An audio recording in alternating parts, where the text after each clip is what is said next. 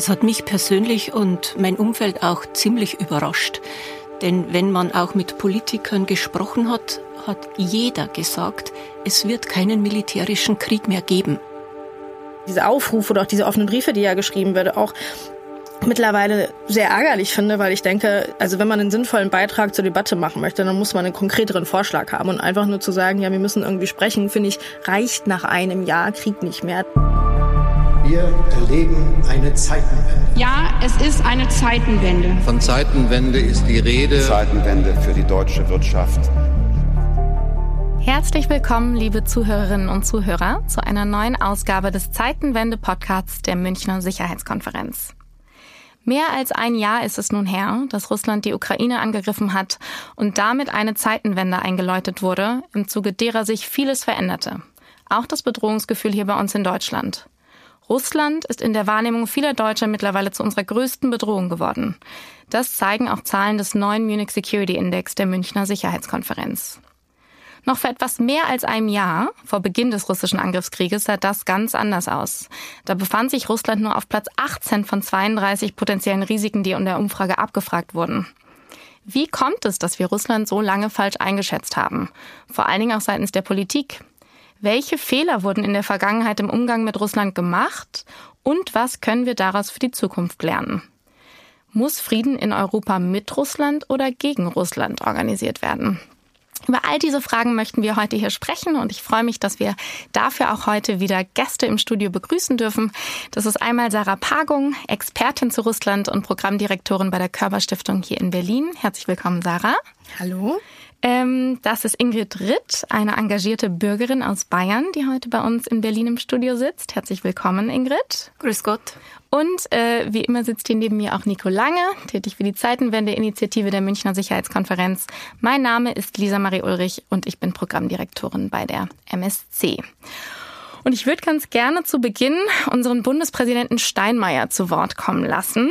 Zuvor Außenminister und somit maßgeblich beteiligt an unserer Russlandpolitik der letzten Jahre. Hören wir mal, was der zu sagen hat.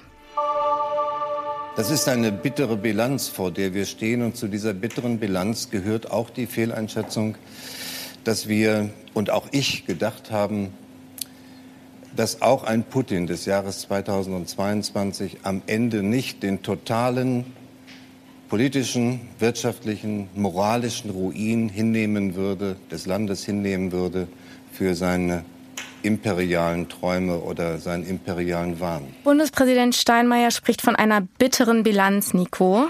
Und äh, ja, im imperialen Wahn. Ähm, was genau ist das für eine bittere Bilanz, auf die wir da schauen als Deutschland? Und was hat es mit diesem imperialistischen Wahn Putins auf sich? Ich finde es erstmal gut, dass er, nachdem er wir gesagt hat, auch ich sagt also ein bisschen der Eindruck erweckt wurde, oh, wir wurden alle getäuscht, keiner konnte das wissen und jetzt gibt's die Überraschung, Putin hat die Ukraine angegriffen. Einer der Fehler war ganz sicher, und da muss, glaube ich, Steinmeier als Außenminister Verantwortung dafür übernehmen, wie viele andere, das geht aber quer durch alle Parteien, nicht auf diejenigen zu hören, die Russland und Putin gut kennen, äh, sondern einem Wunschdenken anzuhängen, wer eigentlich Putin ist und in welche Richtung sich Russland entwickelt. Und ich habe da immer so als geistigen Marker das Jahr 2006 vor Augen, als an Putins Geburtstag die Journalistin Anna Politkovskaya umgebracht wurde. Und ich kann mich an Gespräche in Berlin erinnern mit äh, politisch Verantwortlichen und da war damals deutlich zu spüren, die wollen einfach nicht wahrhaben, dass da eine Journalistin gezielt ermordet wurde und dass das was mit Putins Ambitionen für seinen totalitären Weg in Russland und für die innenpolitischen Entwicklungen Russlands zu tun hat. Und dann hat man eben gesehen, was passiert, wenn man das über so viele Jahre nicht wahrhaben will, was in Russland innenpolitisch passiert. Du hast jetzt 2006 angesprochen. Ein Jahr später, 2007, hat Putin auf der Münchner Sicherheitskonferenz eine sehr bekannte Rede gehalten, auf die sich bis heute bezogen wird und bei der in der Wahrnehmung vieler erstaunlich klar und deutlich schon die Abkehr Russlands vom Westen angekündigt hat und viele Drohungen verkündete, die er mittlerweile wahrgemacht hat. Sarah, warum haben wir daraus nicht früher die richtigen Lehren gezogen? Nicole hat gesagt, wir wollten das nicht so richtig wahrhaben. Ich glaube, weil es einfach sehr bequem war, zumindest sehr bequem für uns in Deutschland. Also wenn wir uns anschauen, wie in den deutsch-russischen Beziehungen die letzten 20 Jahre gelaufen sind, dann war es einfach so, dass man mit einer Politik, die vielleicht deutlich die repressive Natur nach innen, aber auch die aggressive Natur nach außen angesprochen hätte, hätte mehr auf Konfrontation gegangen werden mit Moskau. Und das wollte man nicht, weil es ist schwierig, es ist anstrengend, es ist unbequem. Man konnte gleichzeitig die Wirtschaftsbeziehungen auf, aufbau, ausbauen und aufbauen und hat daran natürlich auch gut verdient und hat auch da die Realität nicht anerkannt, dass man diese Wirtschaftsbeziehung nicht hat, weil Russland ein super gut funktionierender Rechtsstaat ist, sondern weil es einfach politisch gewollt war und das eben auch jederzeit ändern kann. Und die Risiken, die das hatte, die haben ja in erster Linie nicht wir zu spüren bekommen. Das haben die Menschen in der Ukraine zu spüren bekommen auch in Moldau und Georgien und zwar nicht nur mit militärischen Auseinandersetzungen, sondern ja auch mit Sanktionen, mit der mit dem Einsatz der russischen Wirtschaftsmacht als Instrument gegen diese Länder, sprich wir hatten die Vorteile und die Nachteile hatten wir anders und dann musste man vielleicht auch gar nicht so sehr darüber nachdenken. Ingrid, wie sehr ähm, hat dich und dein Umfeld ähm, äh, überrascht, was da am 24. Februar letztes Jahr passiert ist, als Russland in die Ukraine einmarschiert ist? Wie, ich habe ja eben schon die Zahlen genannt, Russland als Bedrohung. Wie hast du das wahrgenommen? Also hast du verstanden, wie wir Politik gemacht haben und warum wir uns vorher nicht stärker von Russland abgegrenzt haben? Es hat mich persönlich und mein Umfeld auch ziemlich überrascht. Denn wenn man auch mit Politikern gesprochen hat, hat jeder gesagt, es wird keinen militärischen Krieg mehr geben. Wenn, dann wird es einen Cyberkrieg geben und Politik und Abwehr, Nachrichtendienste haben sich auf Cyberkriege vorbereitet, was ja nebenbei auch läuft durch Hackerangriffe. Aber dass es einen militärischen Krieg noch einmal geben wird, mit dem hat niemand gerechnet. Würdest du das sagen, Nico? Hast du damit auch nicht gerechnet? Du hast dich ja sehr kritisch geäußert gegenüber dem, was da die Bundesregierung ähm, hier und da auch an Russlandpolitik in den letzten Jahren betrieben hat. Ja, ich war erschrocken, auch schon in den Monaten vorher, ähm, wo ich ja teilweise selbst noch in der, in, der, in der Bundesregierung tätig war dass man sich so geweigert hat, die Dinge zu erkennen. Also wenn etwas aussieht wie ein Truppenaufmarsch, äh, wenn äh, Blutkonserven äh, herbeigeschafft werden, wenn es Pläne gibt dafür, die auch von Partnern berichtet werden, warum weigert man sich, das zu glauben und sich vorzubereiten auf diesen Fall? Und weil wir über Steinmeier gesprochen haben, ohne das jetzt zu persönlich gestalten zu wollen, ich kann mich noch erinnern, wie auf der Krim die ersten Lastkraftwagen mit äh, Soldaten der russischen Schwarzmeerflotte, der Marineinfanterie aus den Kasernen fuhren und man anhand von Fotos, anhand von Autokennzeichen, anhand teilweise auch von Gesichtern von Kämpfern äh, des der GRU, äh, also einer russischen Spezialeinheit, erkennen konnte, okay, das sind Soldaten, die haben in Georgien schon gekämpft, die haben teilweise in Tschetschenien gekämpft. Das ist jetzt ein russischer Militäreinsatz. Und zum gleichen Zeitpunkt, 2014, haben unter anderem Herr Steinmeier, aber auch andere gesagt, oh, vielleicht sind das gar keine russischen Soldaten, vielleicht ist das so eine Art äh, Volksbefreiungsbewegung. Also auch da, selbst wenn man das schon sieht in der Realität, wollte man es nicht wahrhaben. Und ich habe mir große Sorgen gemacht. Zum Glück kam ja dann die Zeitenwende-Rede, dass man wieder die Realität überhaupt gar nicht anerkennen will zu diesem Zeitpunkt am 24. Februar. Sarah, du hast eben angesprochen, dass ähm, die deutsche Wirtschaft da ja auch oder wirtschaftliche Interessen da auch eine große Rolle gespielt haben. Interessanterweise, wenn man sich die Zahlen anschaut, sieht man eben auch, dass wir äh, zunehmend abhängig von Rohstoffen aus Russland wurden bis zum Ausbruch des Krieges gegen die Ukraine im Februar 2022. Zuletzt betrug der Anteil an importiertem Gas aus Russland 55 Prozent aller Gasimporte nach Deutschland. Ähm, und das ist uns im Nachhinein natürlich auch teuer zu stehen gekommen. Also auch die Bürger in Deutschland, die dann eben gemerkt haben, was das für Auswirkungen hat. Wie sehr frustriert dich das, Ingrid? Und wie sehr denkst du, das hätte man doch kommen sehen können? Oder warum haben wir uns so abhängig gemacht von diesem Land? Ich glaube, das lässt sich ja gar nicht alles mit einem Satz äh, sowieso nicht beantworten. Äh, Frustration, ja, aber ähm, man muss definitiv nach vorne schauen und aus der Situation natürlich auch wieder das Beste draus machen. Aber das Ganze geht ja schon wirklich viel weiter zurück seit Nord Stream 2. Vielleicht hätte man da wirklich überlegen müssen, ähm, was da schon für Situation war. Und diese Abhängigkeit, äh, egal in welchem Bereich, ob es jetzt IT oder eben Energieversorgung ist, sich von einem Land derart abhängig zu machen, ist nicht richtig. Natürlich lässt sich jetzt im Nachhinein das auch viel leichter sagen und rückblickend, weil man es einfach anders weiß. Aber äh, es äh, hätten die Zeichen und die Reden, die damals schon auch von Putin gekommen sind, anders vielleicht oder genauer analysiert werden müssen und ähm, sich daraufhin ausrichten, dass man wirklich nicht nur von einem Land äh, sich abhängig macht. Auch in Zukunft darf das nicht passieren. Sind diese, diese wirtschaftlichen Zusammenhänge vielleicht auch darauf gestoßen, dass wir in Deutschland so eine romantische Beziehung mit Russland hatten? Also Gerd Ruge, die russische Seele, der Kosakenchor, die transsibirische Eisenbahn, irgendwie so eine gefühlte Verbindung?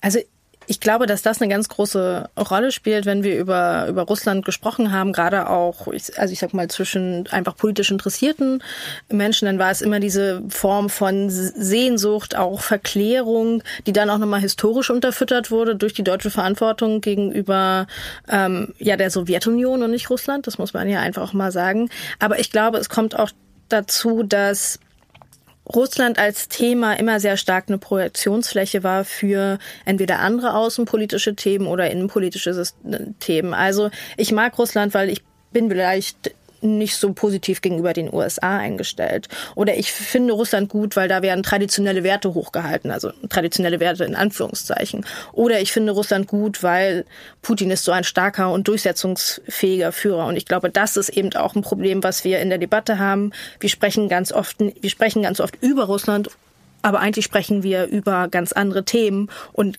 dringen da nicht zum Kern der Sache vor. Also tatsächlich stellt sich ja auch die Frage mit Blick auf die aktuelle Situation, ne, wie stark versteht die Bevölkerung, was da jetzt gerade passiert und welche Russlandpolitik jetzt gemacht wird und gemacht werden muss. Also vielleicht jetzt haben wir so ein bisschen zurückgeschaut und festgestellt, welche Fehler gemacht wurden fast wichtiger oder wichtiger ist ja eigentlich in der aktuellen Situation auch, sich zu fragen, wie gehen wir denn jetzt weiter mit Russland um? Also wie kommen wir aus dieser fatalen Kriegssituation heraus ähm, und wie bauen wir perspektivisch unsere Beziehung zu Russland um und auf. Jetzt natürlich aktuell unter Putin. Dann stellt sich die Frage, wie geht's weiter? Sollte es Putin irgendwann nicht mehr geben? Ähm, also äh, schauen wir doch vielleicht mal ganz aktuell auf äh, das Verhältnis mit Russland und dieses Thema, was ja auch in den letzten Jahren immer wieder hochkam. Wir brauchen Dialog mit Russland und was ja auch jetzt gerade immer wieder hochkommt im Zuge der Kriegssituation. Wir müssen mit Russland im Austausch bleiben. Wir müssen diesen Krieg friedlich lösen und äh, in Dialog mit Russland Russland und im Dialog mit Russland und der Ukraine sein. Nico, was, was denkst du, wenn du das hörst? Ich spreche fließend Russisch. Ich habe viele Jahre da gelebt, habe viele Freunde und Bekannte da, verfolge das seit über 25 Jahren. Habe auch den Eindruck, politisch ist mit kaum einem Land so intensiv gesprochen worden wie mit Russland. Und trotzdem gibt es immer wieder dieses Narrativ, oh, man müsste nur sprechen und dann könnte man die Probleme schon lösen. Und der arme Putin, der ist im Grunde gezwungen, zu Gewalt zu greifen, weil mit ihm nicht gesprochen worden ist. Und manchmal ist man ja auch schon hilflos. Was kann man da eigentlich noch sagen? Das ist faktisch falsch. Und ich habe mittlerweile den Schluss gezogen, man kann da eigentlich nur noch ganz hart darauf reagieren, indem man darlegt, wie oft tatsächlich gesprochen worden ist, dass Putin aber gar keine Lösung will, sondern dass er nur störend will, destruktiv war, auch in allen Formaten, in denen Russland eingebunden war, vom Schwarzmeerraum über den Ostseeraum bis zu allen Dingen, wo man versucht hat zu sagen, wir müssen es mit Russland machen, hat Russland eigentlich nie eine konstruktive Rolle gespielt, hat immer nur versucht, ein Veto einzulegen und Dinge zu behindern. Da muss man doch irgendwann mal auch daraus lernen und einen Schluss daraus ziehen. Aber man macht sich so ein bisschen Sorgen über diese romantischen Vorstellungen, die immer noch vorherrschen. Aber dann schauen wir mal ganz konkret drauf, was heißt das denn jetzt ganz genau? Also es ist ja so, dass Russland gerade noch Mitglied in der ein oder anderen äh, internationalen Organisation ist. Ich denke an die OSZE beispielsweise und an andere, wo Austausch mit Russland besteht. Ist das gut? Sollte Russland da ausgeschlossen werden? Sollten wir da mit Russland im Austausch bleiben? Dann jenseits von der kriegerischen Auseinandersetzung. Auf welcher Ebene oder in welcher Form sollte gerade äh, irgendeine Form von Dialog stattfinden? Sarah, hast du da Gedanken zu? Wo, wo siehst du da gerade Potenzial und wo sagst du, es ist einfach ausgeschlossen, hier mit Russland in den Dialog zu treten? Also es gibt ja durchaus äh, Kontakte zwischen Russland und dem Westen oder auch zwischen Russland und der Ukraine. Also wenn wir beispielsweise an das Getreideabkommen äh, denken, auch wenn wir an den Gefangenenaustausch zwischen Russland und der Ukraine denken und natürlich auch mit dem Westen. Es gibt nach wie vor noch bestimmte Kontakte. Also beispielsweise wissen wir, dass der russische und der äh, US-amerikanische Sicherheitsberater miteinander sprechen, zumindest von Zeit zu Zeit. Das heißt, diese Kontakte grundsätzlich gibt es. Lange erklärt kurz, Getreideabkommen. Das sogenannte Getreideabkommen ist eine Initiative zum sicheren Export von Getreide und Lebensmitteln aus ukrainischen Häfen, die zwischen Russland und der Ukraine zustande gekommen ist unter den Bedingungen des russischen Angriffskrieges und unter Vermittlung der Türkei und unter Beteiligung der Vereinten Nationen. Dieses Getreideabkommen ist deshalb so wichtig, weil es die Möglichkeit gibt, dass Lebensmittel insbesondere in Staaten Afrikas gelangen, die von ukrainischen Getreidelieferungen abhängig sind. Und es zeigt, dass in diesem Krieg Verhandlungen, Gespräche nicht nur ständig stattfinden, sondern auch zu konkreten Ergebnissen geführt haben. Das Problem, was wir haben, ist, dass nur über sehr bestimmte Teilbereiche und sehr funktionale Themen, würde ich sagen, gesprochen wird, eben beispielsweise den Gefangenenaustausch und dass die größeren politischen Themen also die, wo es gerade darum geht, ähm, wie, wie können wir vielleicht diesen Krieg beenden, wie können wir diesen Konflikt zumindest managen oder bearbeiten, dass genau die eben nicht besprochen werden können, dann muss man eben auch sagen, es liegt daran, dass es von russischer Seite nicht gewollt ist. Und da ist einfach natürlich auch dieser Appell, ähm, wir müssen ja sprechen, der, also ich muss auch ganz ehrlich sagen, dass ich immer wieder diese, diese Aufrufe oder auch diese offenen Briefe, die ja geschrieben werden, auch mittlerweile sehr ärgerlich finde, weil ich denke, also wenn man einen sinnvollen Beitrag zur Debatte machen möchte, dann muss man einen konkreteren Vorschlag haben und einfach nur zu sagen, ja, wir müssen irgendwie sprechen, finde ich, reicht nach einem Jahr Krieg nicht mehr. Da muss man schon, äh, also da muss man schon ein bisschen konkretere Vorschläge haben, um da wirklich auch äh, in Impact haben zu können. Und das ist eben der Bereich, von dem ich auch glaube, dass Kontakte gut sind, weil sie eben sehr bestimmte Aufgaben erfüllen und auch ein gewisses Maß an Risikomanagement betreiben, also gerade zwischen den USA und zwischen Russland. Aber der also der Weg zu anderen Gesprächen wird, wird einfach von Russland nach wie vor und auch nach über einem Jahr Krieg und all den Verlusten, die Russland äh, erleidet, weiter von Moskau versperrt. Die Frage ist ja auch, wie viel bringt es, mit Personen jenseits von Putin zu sprechen? Also ist Putin da nicht sowieso gerade die zentrale Leitfigur? Wie viel Macht hat beispielsweise überhaupt noch ein Außenminister oder nationaler Sicherheitsberater aktuell? Und wie stark dominiert es Putin? Wie schätzt ihr das ein? Ich finde einen Punkt ganz wichtig. Wir müssen es versuchen, mit den Russen zu sprechen. Und wir dürfen nicht so tun, als wäre Russlandpolitik nur Putin-Politik. Putin ist nicht Russland. Er hat uns das Glauben machen und er hat auch ganz gut geschafft, diese Ideologie des großen Vaterländischen Krieges, der ja, wie Sarah sagte, eine Erzählung ist, die der Sowjetunion gehört, die aber Russland sich zu eigen gemacht hat. Er hat das ganz gut in Verbindung gebracht mit dem, was er aktuell tut, im Grunde mit einem imperialistischen Krieg gegen die Ukraine. Und da müssen wir den Russen doch sagen, liebe Russen, wenn ihr die Ukraine in Ruhe lasst, dann könnt ihr weiterleben. Es gibt keine existenzielle Bedrohung für Russland. Wir wollen von euch nichts. Wir wollen Ruhe gelassen werden. Wir wollen ja mit euch friedlich zusammenleben. Aber die imperiale Politik von Putin macht uns das unmöglich. Und da sind wir auch nicht gut genug, finde ich, die Russen zu erreichen und mit ihnen zu sprechen. Du hast es gerade gesagt, Russland ist eben nicht nur Putin. Ähm, ich würde an der Stelle auch ganz gerne ähm, eine Frage einspielen, die uns aus der Bevölkerung erreicht hat, genau zu diesem Thema, wie wir ähm, in Russland auch mit der Opposition und oppositionellen Stimmen zusammenarbeiten sollten. Hi, ich bin Moritz aus Berlin und meine Frage ist, inwieweit eine neue Russlandpolitik bzw. Strategie ähm, auch die Unterstützung von der russischen Opposition gegen Putin und das Regime bedenken kann oder sogar muss, ähm, weil das mit Oppositionellen innerhalb Russlands natürlich gerade nahezu unmöglich ist, ist meine Frage, welche Rolle geflohene Russinnen und Russen spielen können, die ihr Land aus politischen Gründen verlassen haben. Sarah, wie, äh, was denkst du zu der Frage von Moritz? Wir haben es in, in München ja ähm, auch gesehen. Wir hatten dort dieses Mal keine Vertreter der russischen Regierung, haben aber auch dort ganz bewusst bei Diskussionen Vertreter der russischen Zivilgesellschaft und Opposition zusammengebracht, um all diese Fragen zu diskutieren. Und es war wahnsinnig spannend. Wo siehst du da Potenziale oder inwiefern glaubst du, können wir hier Vertreter der Zivilgesellschaft oder Opposition jetzt am besten einbinden? Also ich glaube, Moritz hat ein sehr wichtiges Problem angesprochen. Und zwar, dass der Kontakt zu westlichen Organisationen, Personen, auch staatlichen Institutionen für Oppositionelle oder auch für Journalisten und Journalistinnen in Russland eine Gefahr ihrer sozialen und physischen Sicherheit ist. Das heißt, wenn wir darüber nachdenken, wie können wir diese Menschen erreichen, mit diesen Menschen treffen oder sprechen, noch nicht, vielleicht noch nicht mal treffen, sprechen, müssen wir das immer im Hinterkopf behalten. Ich glaube, das ist sehr, sehr wichtig und das zeigt auch, wie schwierig diese Kommunikation überhaupt ist. Ähm, was nicht heißt, dass es nicht auch Kontakte gibt und geben sollte, aber sie müssen eben auch sehr, sehr vorsichtig kuratiert werden. Das andere ist, und das ist ja angesprochen worden, die Diaspora, die ja gerade sehr deutlich wächst, hier in Berlin auch, aber auch in vielen anderen ähm, europäischen Städten, vor allem auch in Kasachstan, in Georgien. Und ich glaube, dass es sich oder dass es sehr lohnt, hier Kontakte aufzubauen.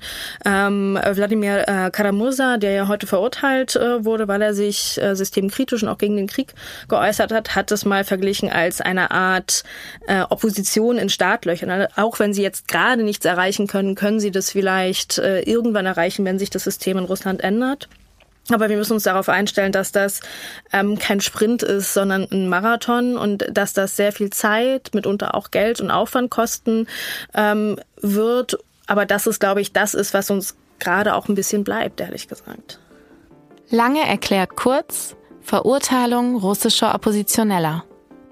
Mittlerweile sind viele russische Oppositionelle verurteilt. Die russische Gerichtsbarkeit ist nicht mehr unabhängig, sondern sie ist zu einem Instrument des totalitären Regimes von Wladimir Putin geworden. Wladimir Karamursa muss 25 Jahre in Haft, weil er den Krieg kritisiert hat. Alexander Nawalny sitzt in einer Strafkolonie. Viele andere Oppositionelle sind in den letzten Jahren und Jahrzehnten verhaftet worden. Manche sind in den Gefängnissen gestorben. Derzeit wird sogar ein Verfahren geführt gegen einen alleinerziehenden Vater, weil dessen Tochter ein Bild gegen den Krieg gemalt hat.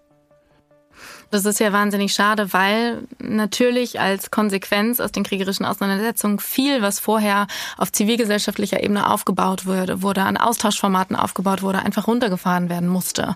Und das waren ja eigentlich immer Kanäle, über die man auch auf zivilgesellschaftlicher Ebene im Austausch bleiben konnte. Ich, also ich glaube, was, ähm, also das ist, das ist ein Argument, was auch mir sehr häufig begegnet. Wir können ja zum Beispiel Städtepartnerschaften machen oder Austausch in der Wissenschaft.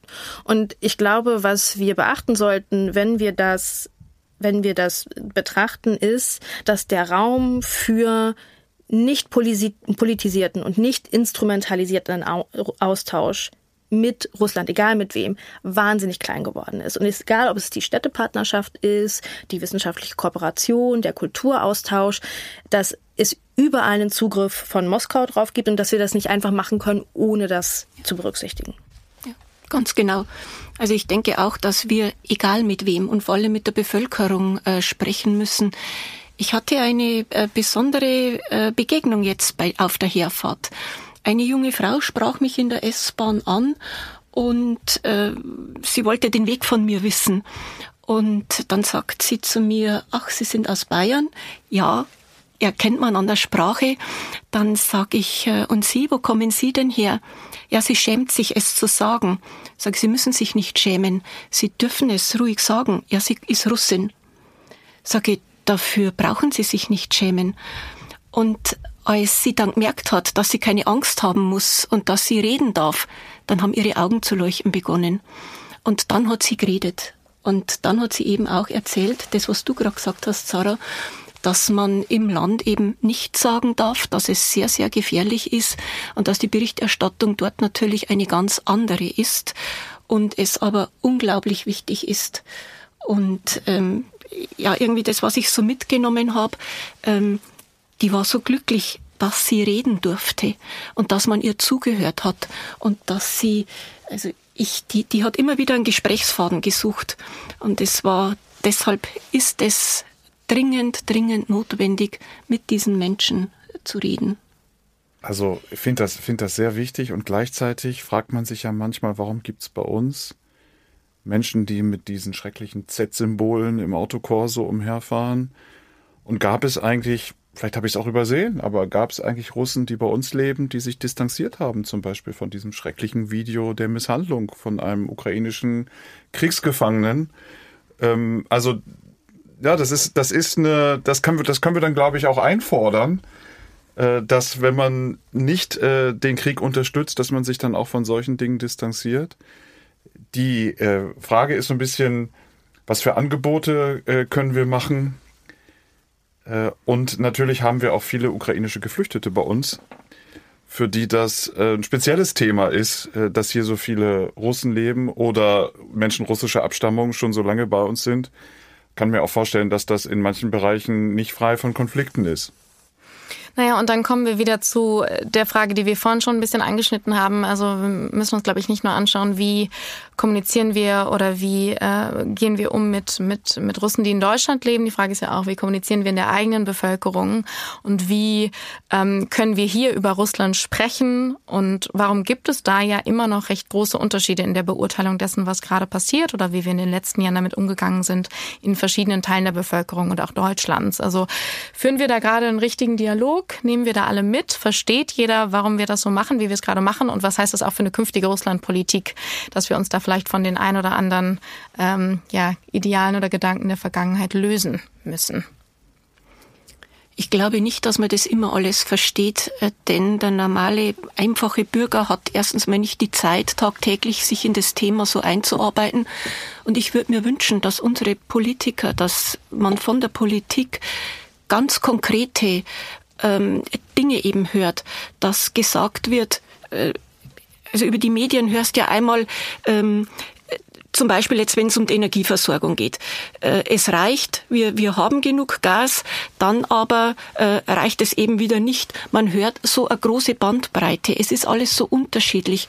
Und ich würde mir wünschen, dass die Politik eben und gerade von der Politik ganz konkrete Aussagen kommen, de, wie denn die Wahrheit aussieht. Und nicht, dass man als Bürger hingehalten wird oder dass es äh, immer so, so unterschiedliche Informationen gibt. Das ist natürlich die Frage, Sarah, du hast vorhin ähm, ein paar Gesprächskanäle angesprochen mit Russland. Das sind jetzt natürlich auch nicht die klassischen Kanäle, mit denen man äh, tagtäglich in der Tagesschau dann kommuniziert. Ne? Man redet ja nicht darüber. Die Bundesregierung kann nicht darüber reden, an welcher Stelle über irgendwelche Hinterkanäle, also Backchannels mit Russland gerade kommuniziert wird. Das ist ein schwieriges Dilemma, in dem wir da stecken, weil es ist ja nicht so, dass nicht in irgendeiner Form ein Austausch mit Russland da ist. Der ist nur nicht auf den Kanälen, wo man sich gerade auf internationalen Konferenzen die Hand reichen möchte. Ja, vollkommen. Und aus, also, aus meiner, aus meiner Sicht ist das ja auch ein, ein, ein bedeutendes Teil oder bedeutendes Teil des Signaling gegenüber Moskau, dass man bestimmte Sachen ähm, nicht mehr akzeptiert. Ich glaube, und das das wäre vielleicht so ein bisschen mein Wunsch, weil Ingrid, du hast, du hast gerade Sachen gewünscht, die vielleicht das, was du sagst, mit dem, was gerade gesagt wurde, verbindet. Ich glaube, also ich habe eine ganze Liste von Sachen, die man anders machen könnte. Ich glaube, für mich der Kern ist, wenn wir sagen, wir müssen Politik gegenüber Russland neu denken, dass wir sie breiter denken als Politik gegenüber Osteuropa. Und weil einer der zentralen Fehler war ja, dass wir immer nur nach Russland geschaut haben. Und ich nehme mich da gar nicht aus. Also ich habe Russisch gelernt, ich bin nach äh, Russland gegangen und ich bin nicht in die Ukraine gegangen oder ich bin nicht nach Weißrussland gegangen. Und dass wir daraus kann man sagen, es ist eine Osteuropa-Politik. Und genauso wie wir auf Moskau schauen, schauen wir auf Kiew, schauen wir auf Tbilisi, ähm, vielleicht auch äh, bis nach Zentralasien, um das zu breiten und auch aus den Köpfen dieses Narrativ rauszubekommen, weil mit diesem Blick nach Moskau, den wir über Jahre fabriziert haben, haben wir das imperiale Narrativ Russlands gegenüber dieser Region reproduziert und reproduzieren es bis heute. Das ist aus meiner Sicht der entscheidende Punkt für eine neue Ostpolitik äh, und nicht nur die Staaten in der Peripherie Russlands gleich, gleichberechtigt anzuschauen, sondern die immer auch abgestimmt mit unseren Partnern in Mittelosteuropa zu machen, innerhalb der EU. Wir haben manchmal den Eindruck erweckt, dass was wir, Europa ist besonders dann gut, wenn da das gemacht wird, was wir für richtig halten. Und es gibt sehr viele andere, die Europa prägen, gerade in der Politik gegenüber Russland. Und die Skandinavier und die Mittelosteuropäer haben da einfach Vorstellungen, die ganz wichtig sind, auch für uns, und die wir einbeziehen müssen. Und wenn man das versucht zusammenzubringen mit der Frage, ob man das jetzt mit oder gegen Russland machen muss, mhm. vielleicht ist es gar nicht so ein Widerspruch. Vielleicht dürfen wir uns da auch nicht auf die falsche Fährte äh, bringen lassen. Weil in der Sicherheit müssen wir es ganz sicher gegen Russland machen. Und der imperiale Krieg wird nur dadurch gestoppt, dass Putin an ein Ende kommt. Und das geht nur durch militärische Stärke und dann geht es nicht weiter. Aber die Ostpolitik schon früher, da gibt es ja viele Missverständnisse früher, die hat ja auch vor dem Hintergrund der Abschreckung funktioniert. Weil wir stark waren, konnten wir aufeinander zugehen und miteinander sprechen. Und dieser Aspekt des Starkseins, der wird oft verschwiegen und da wird dann einfach nur Dialog draus gemacht. Aber wenn man nicht stark genug ist, dann stimmt man ja nur zu und dann geht's immer nur in die falsche Richtung. Also dahin kann man, glaube ich, wieder kommen. Es entwickeln sich ja auch viele Dinge in die Richtung. Wir dürfen nur nicht zurückfallen in diese Muster, dass man sagt, wir Deutsche machen was ganz Besonderes mit Russland. So, wir müssen es eben mit den anderen, mit den anderen gemeinsam machen. Das ist dann im Übrigen auch erfolgreich, aber wir brauchen die anderen ja für die EU- und NATO-Politik sowieso. Die müssen ja auch unseren Dingen zustimmen. Wie sieht das dann? Könnt ihr noch mal so ein paar konkrete Maßnahmen nennen? Also ähm, breiter denken als nur Russland, quasi die anderen osteuropäischen Nachbarn mitdenken. Jetzt natürlich in der aktuellen Situation hat das eine besondere Brisanz, weil es geht hier natürlich auch darum, sich mit Ländern wie ähm, Republik Moldau oder Georgien, die durchaus ja auch eine starke Bedrohung durch Russland sehen, hier eng abzustimmen. Was können wir denn da gerade ganz akut tun? Also wie sehen denn da Maßnahmen aus, um zu sagen, wir arbeiten enger, einerseits quasi abgestimmt mit unseren Partnern in Mittel ähm, Osteuropa und andererseits aber auch mit den Partnern äh, rund um Russland zusammen ähm, und, und ja, stärken hier die Beziehungen. Also ich glaube, wir haben ja eine ganze Reihe an unterschiedlichen Staaten, die das, ähm, die das betrifft, mit sehr unterschiedlichen Ausgangsbedingungen. Also wenn wir einfach nur ja Moldau mit mit Aserbaidschan beispielsweise vergleichen, das ist ja eine wahnsinnig große Bandbreite. Ähm, ich glaube, was wir zum einen brauchen, ist eben eine Individualisierung unseres Politikansatzes, also dieses One Size Fits All, östliche Partnerschaft ähm, wird immer schwieriger aufgrund der unterschiedlichen Entwicklungen. Da müssen wir besser werden. Dann müssen wir, glaube ich, beachten, dass, und Nico hat es ja angesprochen, wir haben eher eine, Russa eine Sicherheit gegen Russland. Sprich, wir sorgen für Sicherheit innerhalb der NATO und vielleicht auch der EU. Heißt aber für die Länder, die da nicht drin sind, dass sie ein Sicherheitsdefizit hat. Wie können wir das, äh, wie können wir dem begegnen? Und dann sind es ganz einfach solche Sachen wie den äh, Beitrittsprozess für die EU funktionsfähig machen. Also wir sehen ja, wie schwierig das ist auf dem Balkan. Ähm, wir werden jetzt auch mit Moldau und der Ukraine in große Probleme und große Herausforderungen reinlaufen. Ähm, und wie können wir darüber hinaus politische, wirtschaftliche, gesellschaftliche Ansätze schaffen für Armenien, für Aserbaidschan und diese unterschiedlichen Regionen auch verbinden, so dass sie für uns einen Mehrwert haben, weil sie unsere Sicherheit erhöhen, aber andersrum ja ganz genauso. Also es muss ja in beide Richtungen gehen. Und ich glaube, das sind so Baustellen, auf die wir schauen müssen und auf die wir auch verstärkt schauen müssen und was sehr schwierig ist, weil natürlich alle nur in die Ukraine schauen. Nico, hast du äh, ergänzende Gedanken dazu? Wir müssen die Ukraine wirklich so unterstützen, dass sie den russischen Angriffskrieg abwehren kann und gleichzeitig den Russen sagen, Russland kann diesen Krieg verlieren. Es ist eben nicht der große Vaterländische Krieg. Es ist ein imperialer Angriffskrieg. Wenn ihr den verliert, könnt ihr normal weiterleben. Verlasst die Ukraine und dann können wir äh, was Neues, was Neues miteinander organisieren. Ich glaube, das ist ganz wichtig, äh, diese beiden Botschaften auch ganz klar auszustrahlen und dann aber auch mit Handlungen zu unterlegen. Und da sind wir, im, was die Unterstützung für die Ukraine betrifft, zu langsam und tun noch nicht das, was notwendig ist, um wirklich zu dem Ergebnis zu kommen. Danke. Ich glaube, dabei ähm, will ich es auch für heute belassen. Das war ein ganz wichtiges Schlusswort, was uns auch nochmal daran erinnert hat, bei all dem Blick in die fernere Zukunft. Wir haben es gerade mit einer ganz, mit einem ganz aktuellen Krieg in der Nachbarschaft zu tun und bei all dem sollte auch immer der Schwerpunkt sein, zu schauen, wie wir das Leiden in der Ukraine, die Situation in der Ukraine ähm, schnellstmöglich beenden können. Ich glaube, wir haben viele Gedanken gesammelt mit Blick auf, was muss in Deutschland passieren, was muss mit unseren Partnern passieren, was muss mit Russland und der Nachbarschaft passieren. Viel, was man noch weiter diskutieren könnte. Äh, danke, ähm, Ingrid, danke, Sarah, dass ihr heute da wart äh, und das ähm, mit uns andiskutiert habt. Ähm, liebe Zuhörerinnen und Zuhörer, wir freuen uns wie immer darauf, auch von Ihnen äh, Feedback zu hören, Gedanken zu hören, Anregungen für kommende Folgen. Ähm, alle Infos dazu und Kontaktdetails finden Sie wie immer in den Show Notes. Vielen Dank an Sie und vielen Dank an euch hier in der Runde.